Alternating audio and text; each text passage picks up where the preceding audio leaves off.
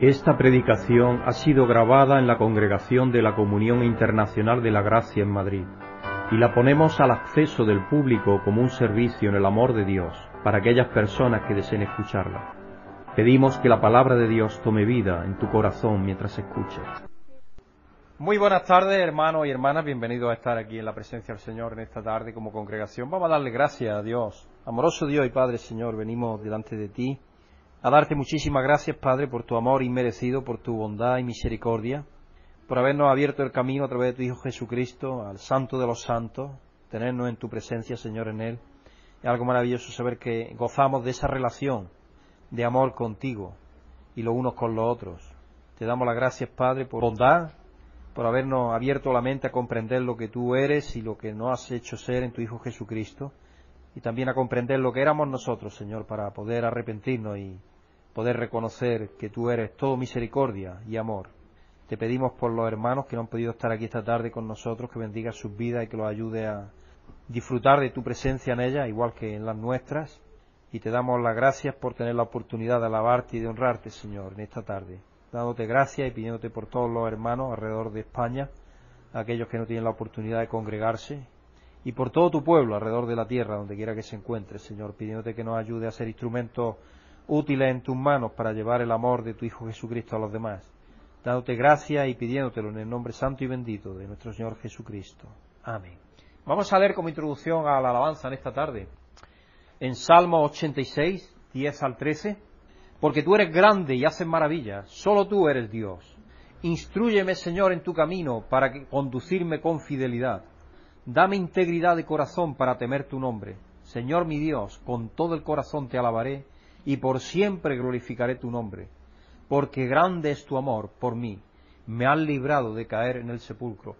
Es, el Salmo está reconociendo el amor de Dios, el poder de Dios que hace maravillas, que Él solamente Dios, Él nos instruye en su camino, para que podamos conducirnos fielmente a Él. Y lo que hay una petición de que nos dé un corazón íntegro para temer el nombre de Dios. Y luego dice, con todo mi corazón te alabaré y por siempre glorificaré tu nombre. Y la razón es porque es grande tu amor por mí. Si la razón por la cual adoramos es porque Dios nos ama primero, y eso sabemos que es así. Entonces, es algo que sabemos que la alabanza surge del amor de Dios en nuestros corazones.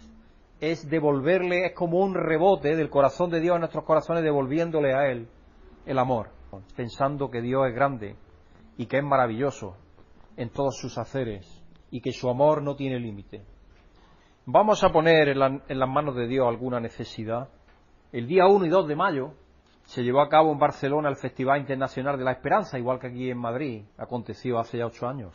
Y según lo que he leído, 1.400 personas aceptaron a Jesucristo, levantaron la mano y fueron al frente para que fueran, se pidiera la bendición sobre ellas y aceptaran a Jesucristo. Predicó eh, Frankie Graham, el hijo de el extinto Billy Graham, ella también es una persona que tiene años, pero todo fue bien y hubo cada tarde, me parece que unos 15 o 20 mil, así que cerca de 35 mil personas en las dos tardes estuvieron ahí presentes también, como aconteció aquí en Madrid. Allí fue en el Palacio San Jordi, así que ahí la asociación Billy Graham tuvo que desembolsar un montón de dinero porque ese lugar cale, vale caro. Así que vamos a pedir por esas personas que han aceptado a Jesucristo, que esa aceptación se afirme en sus corazones y empiecen a tener una relación personal con Jesucristo, su Salvador. Amoroso Dios y Padre, Señor, venimos delante de ti a darte muchísimas gracias por, primero que nada, mover el corazón de tantas personas, a llevar a cabo ese evento de esperanza internacional en Barcelona, Señor. También te damos gracias por la asociación Billy Graham, que tanta bendición ha derramado aquí en España, donde tanto se necesita que se haga evangelismo y se anuncien las buenas noticias en tu Hijo Jesucristo.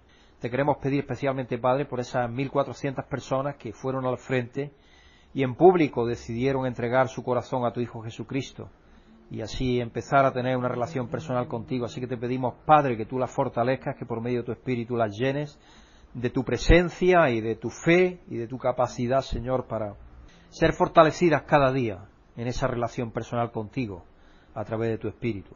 Te pedimos, Señor, que tú les renueves cada día la esperanza y la motivación y que esa decisión que ellos tomaron sea algo firme y definitivo por toda la eternidad. Dándote gracias, Padre, y pidiéndotelo en el nombre santo y bendito de tu Hijo Jesucristo.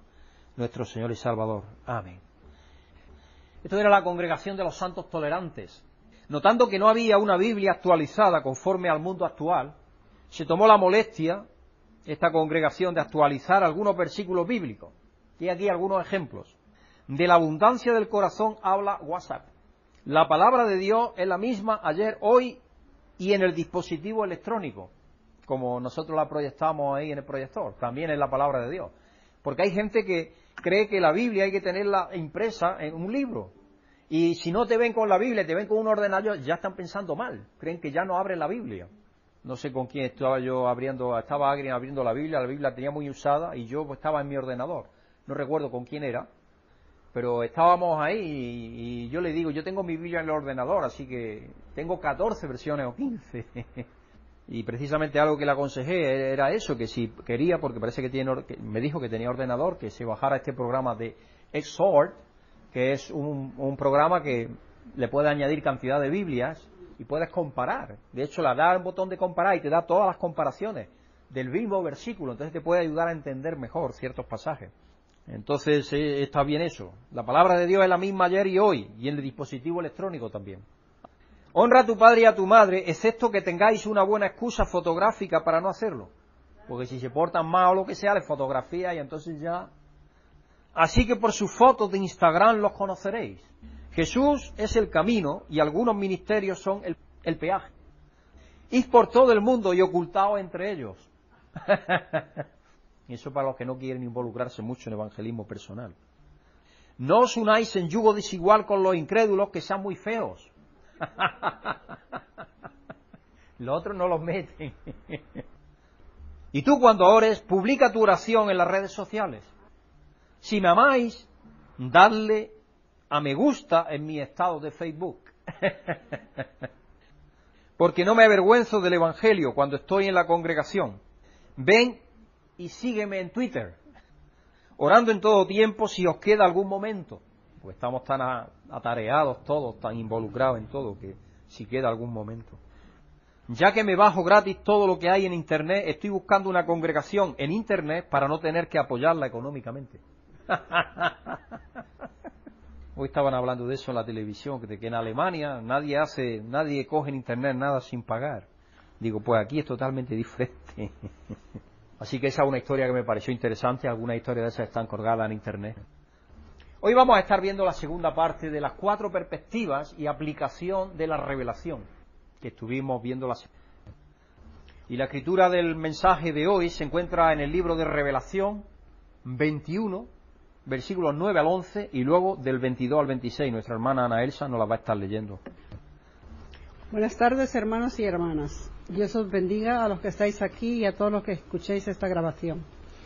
La escritura central del mensaje de hoy se encuentra en el libro de Revelación capítulo 21 versículos del 9 al 11 y del 22 al 26. Se acercó uno de los siete ángeles que tenían las siete copas llenas con las últimas siete plagas. Me habló así, ven, que te voy a presentar a la novia, la esposa del Cordero. Me llevó en espíritu a una montaña grande y elevada y me mostró la ciudad santa, Jerusalén, que bajaba desde el cielo procedente de Dios. Resplandecía con la gloria de Dios y su brillo era como el de una piedra preciosa semejante a una piedra de jaspe transparente.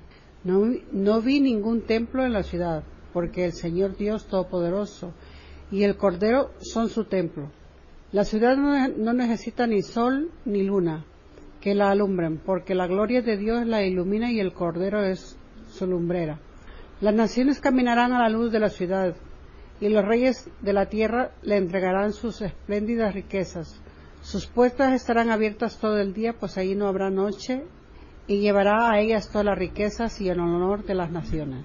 Muchas gracias, Ana.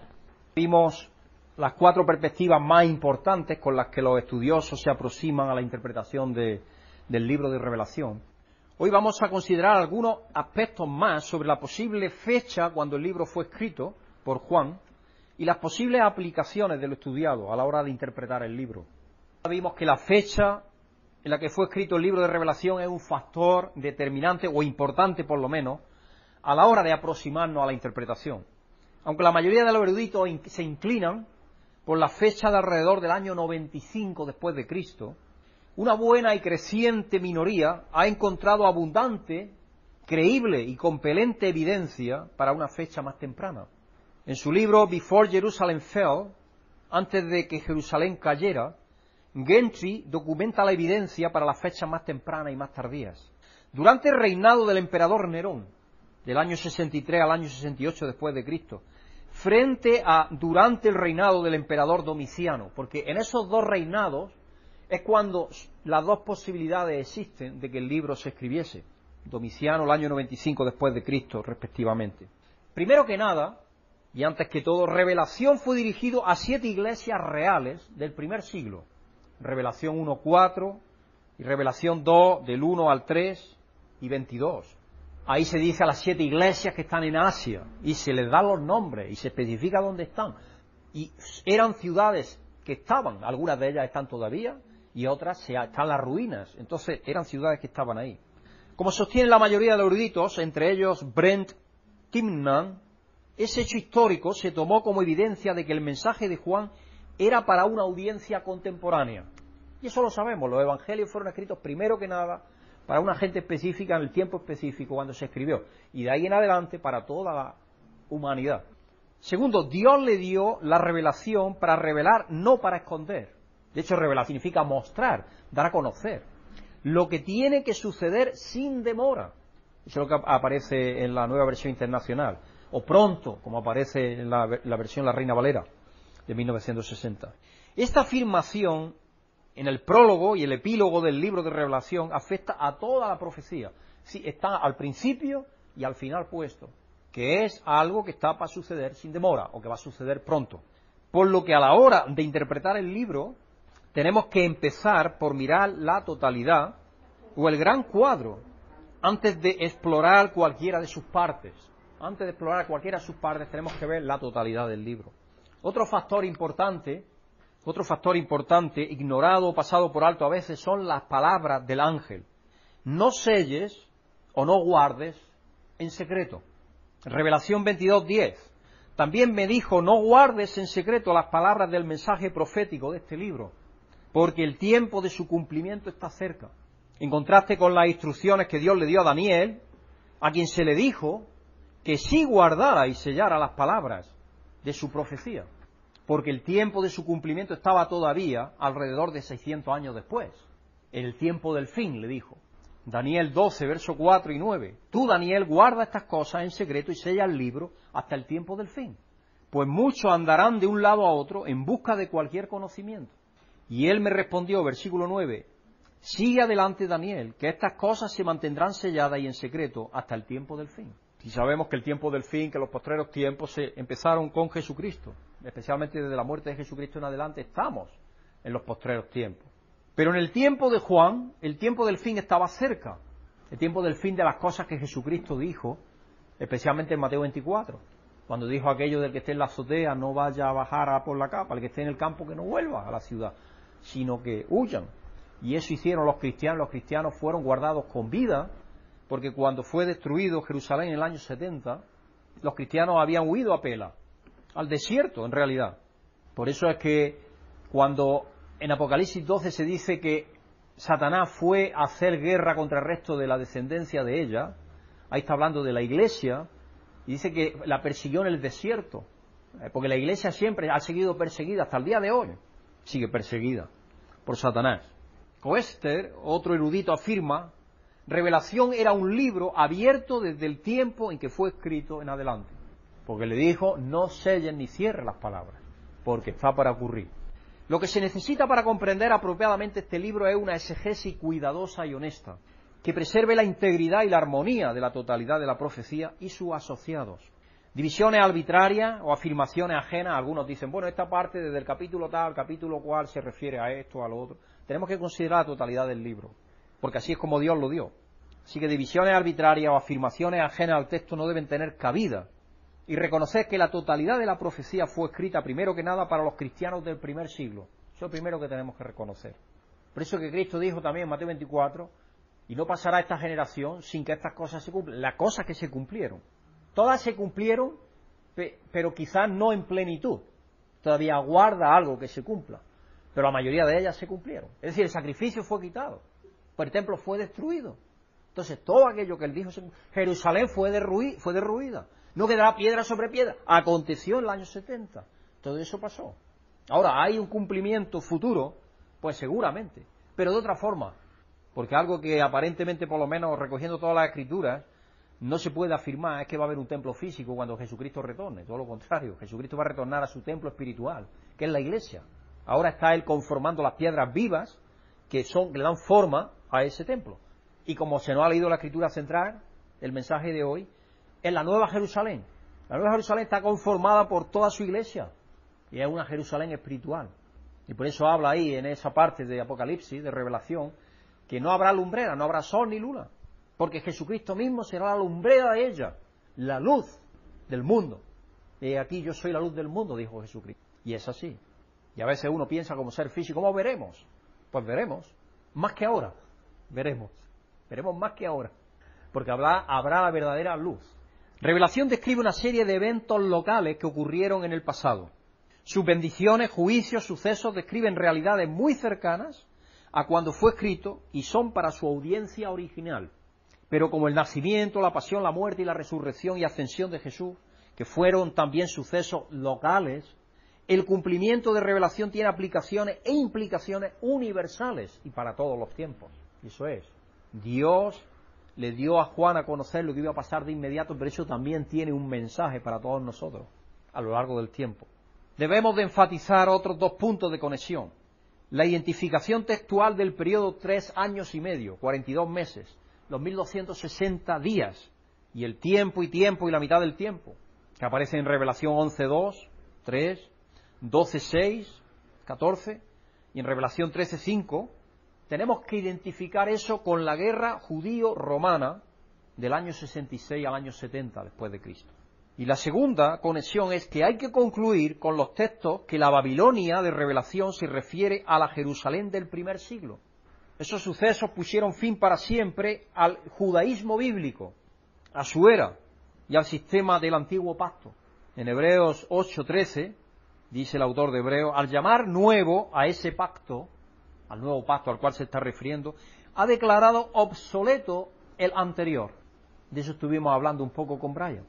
Y yo no sé por qué la gente le da por mezclar los dos pactos, cuando es un nuevo pacto, totalmente nuevo. No hay que mezclar.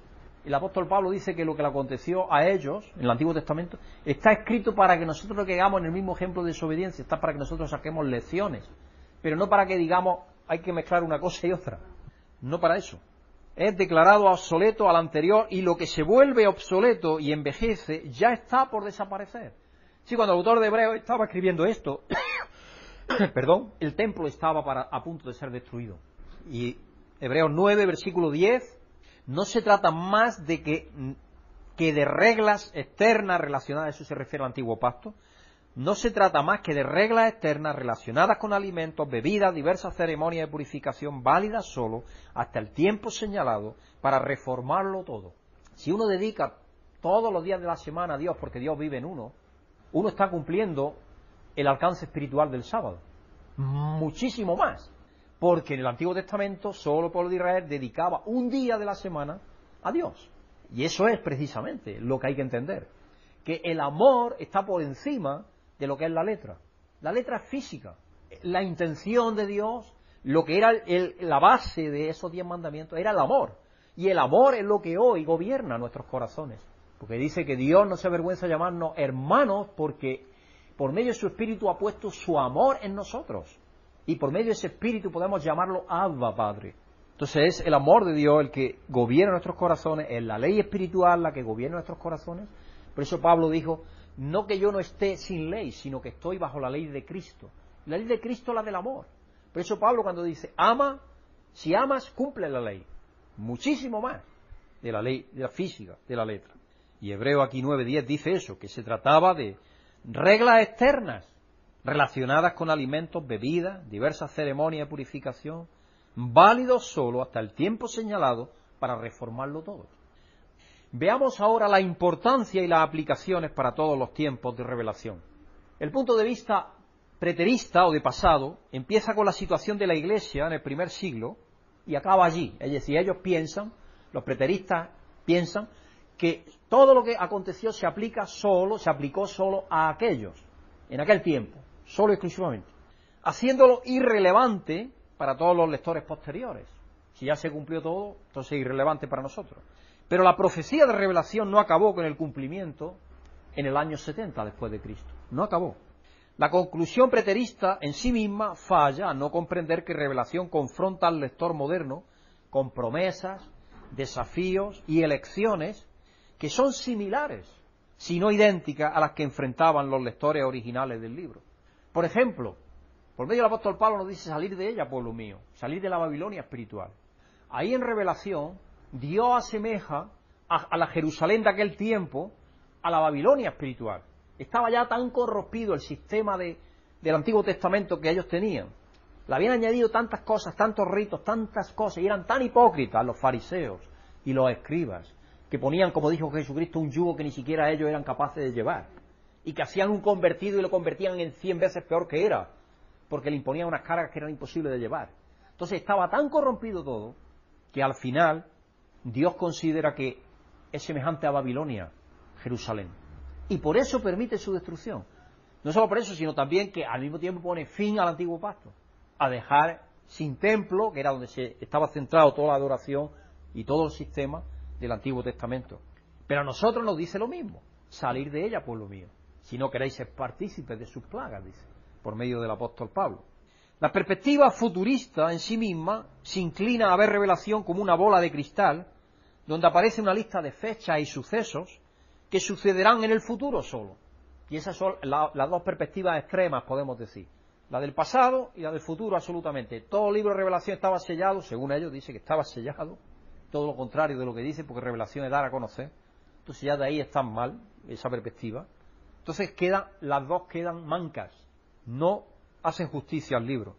Pero revelación abunda en afirmaciones universales que sugieren cumplimientos más allá del mundo antiguo romano. Y aquí seis puntos exegéticos que apoyan un sentido más pleno, universal y para todo tiempo. Primero y sobre todo, una vez más, todo el libro, desde el principio al fin, fue escrito para animar a una audiencia original. Los cristianos del primer siglo estaban bajo severa persecución y con necesidad de alivio. ¿Qué es lo que aconteció?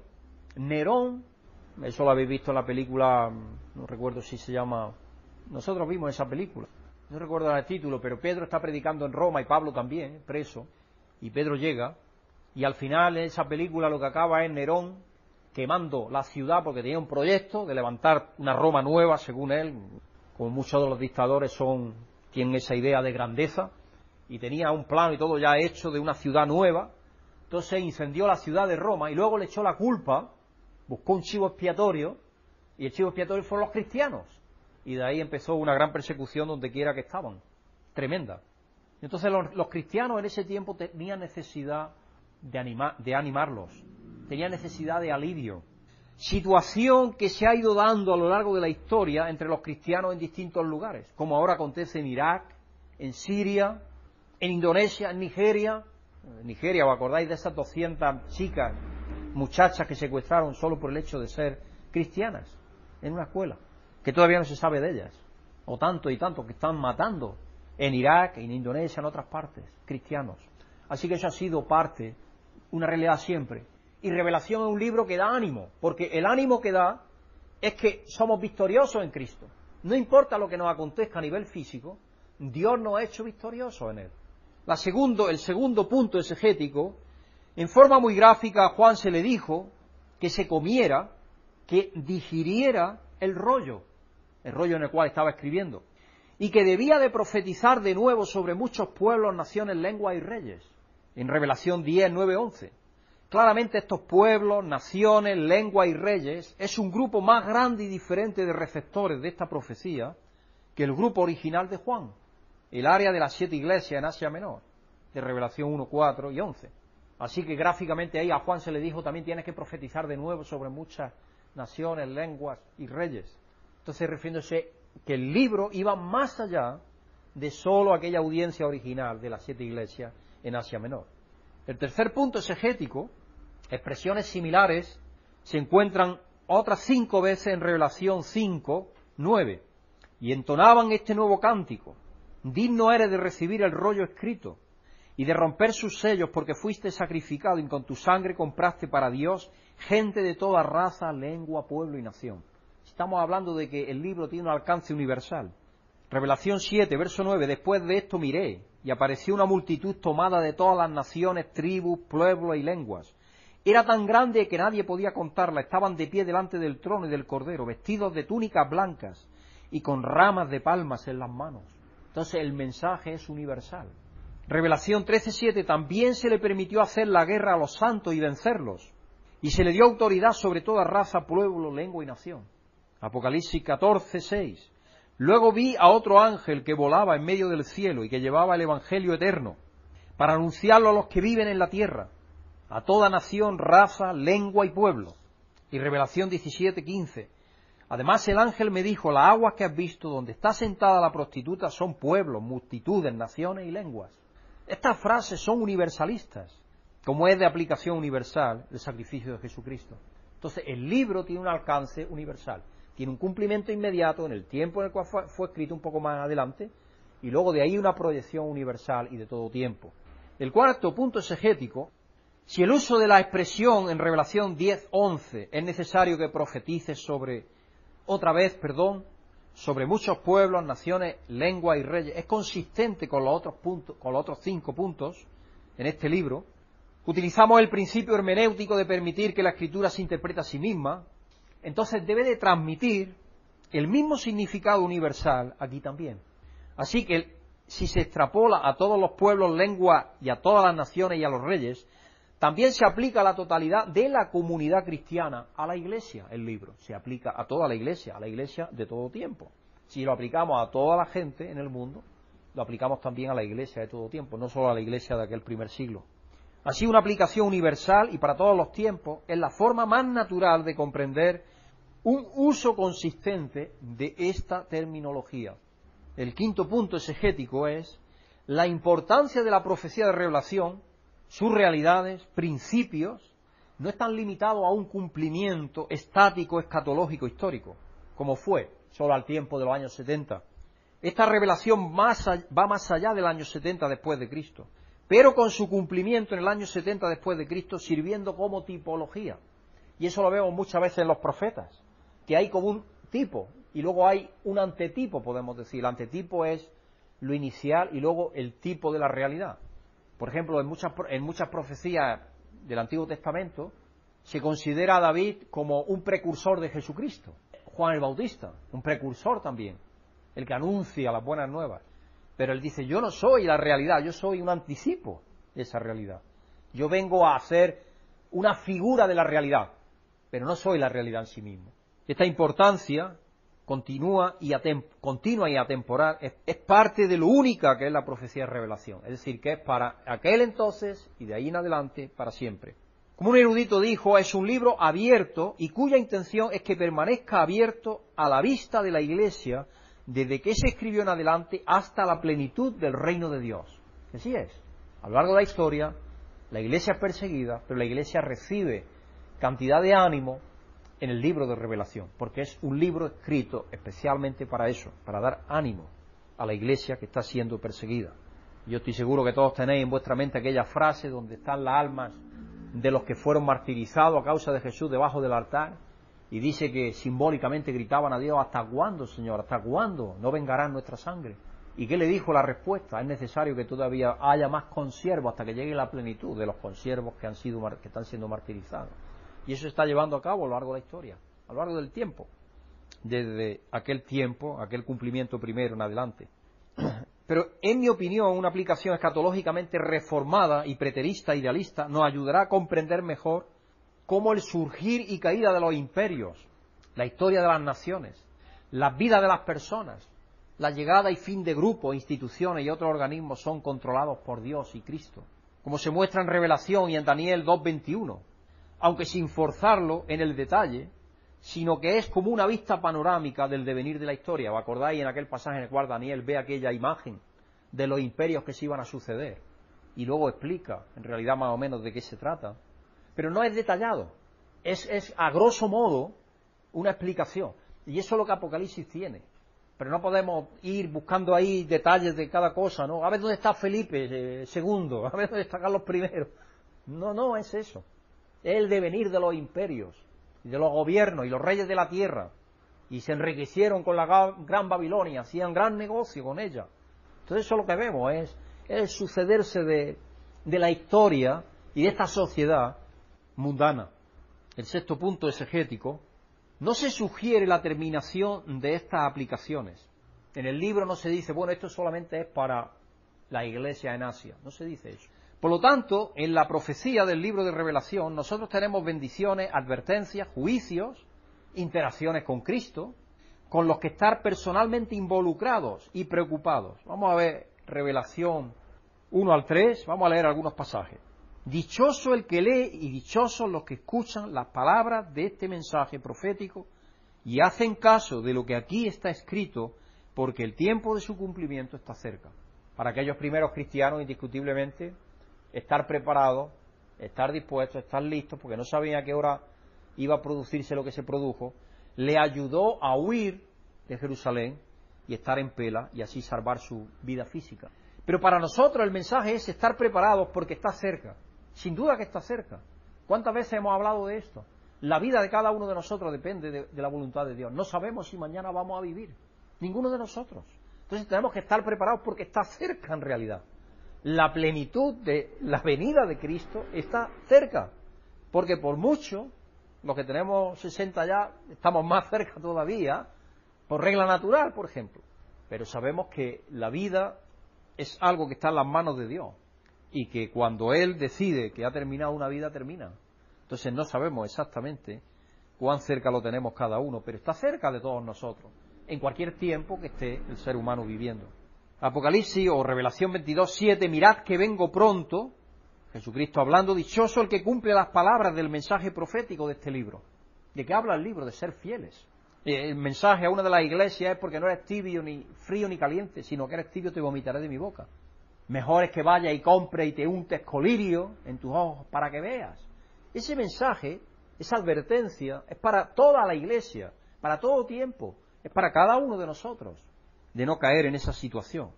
Revelación 22, 14 al 19, dichosos los que lavan sus ropas para tener derecho al árbol de la vida y para poder entrar por las puertas de la ciudad. Tenemos que reconocer que la sangre de Jesucristo es la que nos lava, es la que nos perdona. Tenemos que aceptar ese sacrificio. Versículo 15, pero afuera se quedarán los perros. Los perros son los falsos judíos, a eso se refiere, los, judíos falsos. Pero afuera se quedarán los perros, los que practican las artes mágicas, los que cometen inmoralidades sexuales, los asesinos, los idólatras y todos los que aman y practican la mentira. Versículo 16, yo Jesús he enviado a mi ángel para daros testimonio de estas cosas que conciernen a las iglesias. Yo soy la raíz y la descendencia de David la brillante estrella de la mañana. Y el espíritu y la novia dicen ven, y el que escucha diga ven. El que tenga sed venga, y el que quiera tome gratuitamente del agua de la vida. Y esa es una invitación que Dios está haciendo a través de Jesucristo continuamente, a lo largo del tiempo, desde la muerte de Jesucristo en adelante, y la comisión que tiene la Iglesia de llevar ese mensaje. A todo el que escuche las palabras del mensaje profético de este libro le advierto esto, si alguno añade algo, Dios le añadirá a él las plagas descritas en este libro.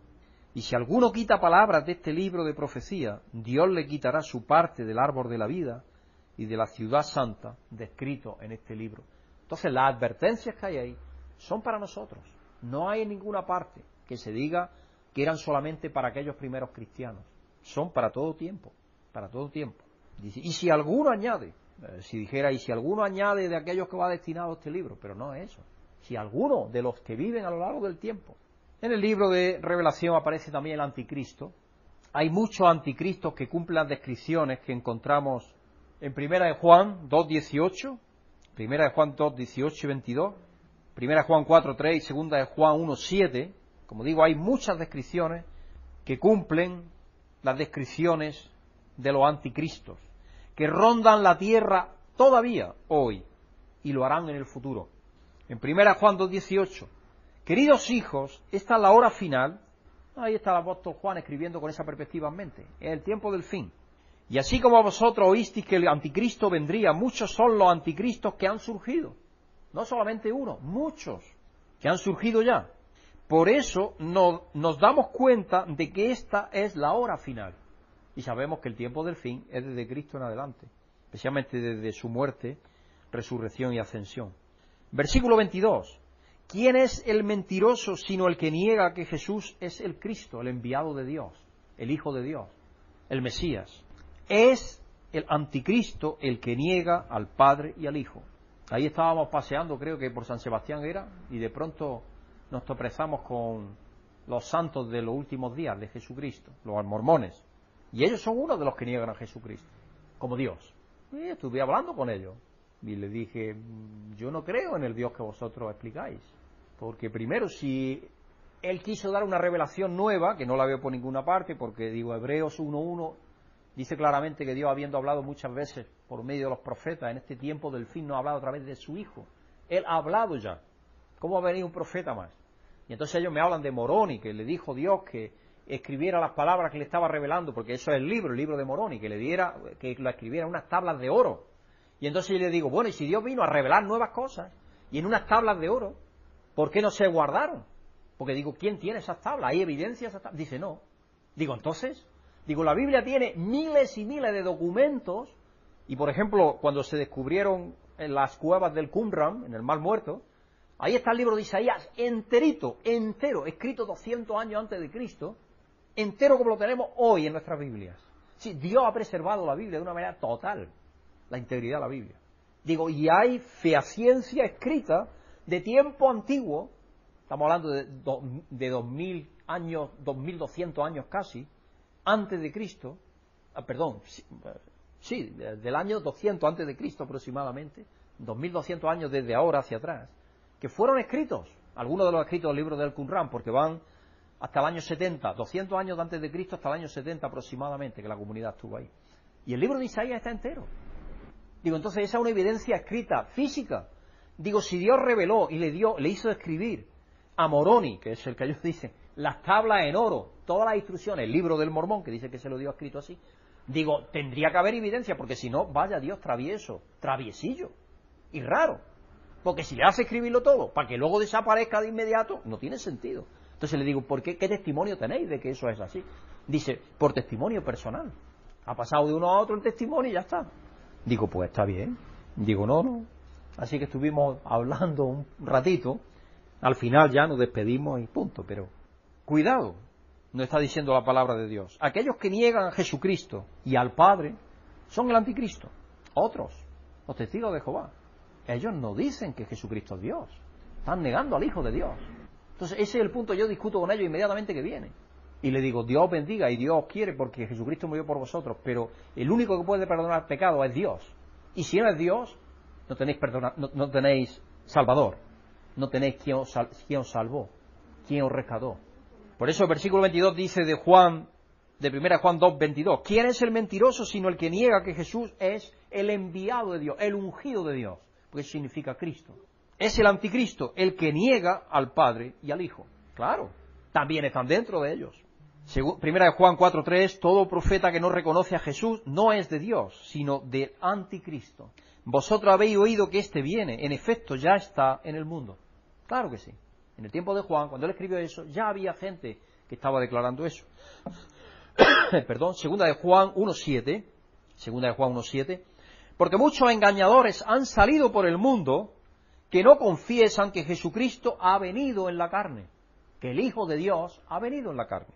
Quien esto hace es el engañador y el anticristo. Así que no reconocer a Jesucristo como el Hijo de Dios, no reconocer a Jesucristo como Dios, es anticristo, es convertirse en una persona anticristo. Claro. Nuestro reconocimiento del cumplimiento total de revelación y de su relevancia para el aquí y el ahora en nuestras vidas debería de crear un sentido de responsabilidad, una motivación para obedecer, un deseo de adorar más grandes que los que pueden producir las perspectivas pasadas o futuras. Porque indiscutiblemente si se piensa que todo se cumplió ya, el libro no te afecta. Si es todo para el futuro, también puede ser, no me afecta. Y por eso que yo pienso que parte de esas profecías están escritas de esa forma. Por ejemplo, yo estoy recordando, eh, tanto en Marcos 13 como en, Mateo 24, que hay parte de la escritura Le dice, ¿cuál es el siervo fiel y prudente? Dice Dios. Que cuando vuelva su Señor lo encuentre haciendo aquello que le dijo. Y, y ahí el énfasis está en que no sabemos cuándo será. ¿Por qué Dios no dejó eso de ninguna manera claro? Dice que solo el Padre lo conoce. ¿Por qué no lo ha dejado claro en ninguna forma? Porque de esa manera estamos más preparados, porque no sabemos cuándo será. Porque si sabemos cuándo será, ¿qué es lo que haríamos? Pues igual que aquella la parábola de las diez vírgenes, que cinco que hicieron, ah, pues, mi, señor tarda, yo me voy a dormir en la cama tranquilamente. Y así se le agotó el aceite, que es símbolo del Espíritu Santo. La otra, mientras tanto, estaban velando. Entonces, Dios, en su bondad, en su misericordia, sabiendo cómo somos los seres humanos, nos dejó parte de la Escritura como en duda, velada todavía, para que estemos despiertos, para que estemos pensando que puede ser ya. Porque eso es lo que la Iglesia a lo largo del tiempo ha pensado. Toda la Iglesia a lo largo del tiempo ha pensado que la venida de Cristo iba a ser inminente. Y eso es bueno tener ese sentido de urgencia. Porque además es verdad.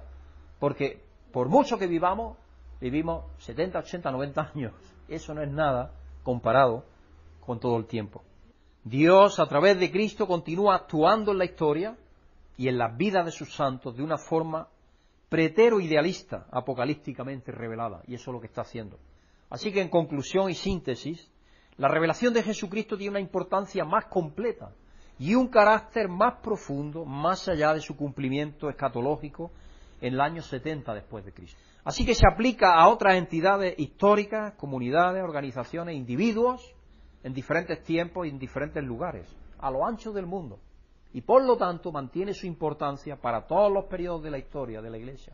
Toda la Biblia es útil para enseñar, para corregir, para redarguir en justicia, dice el apóstol Pablo a Timoteo. Toda la Biblia.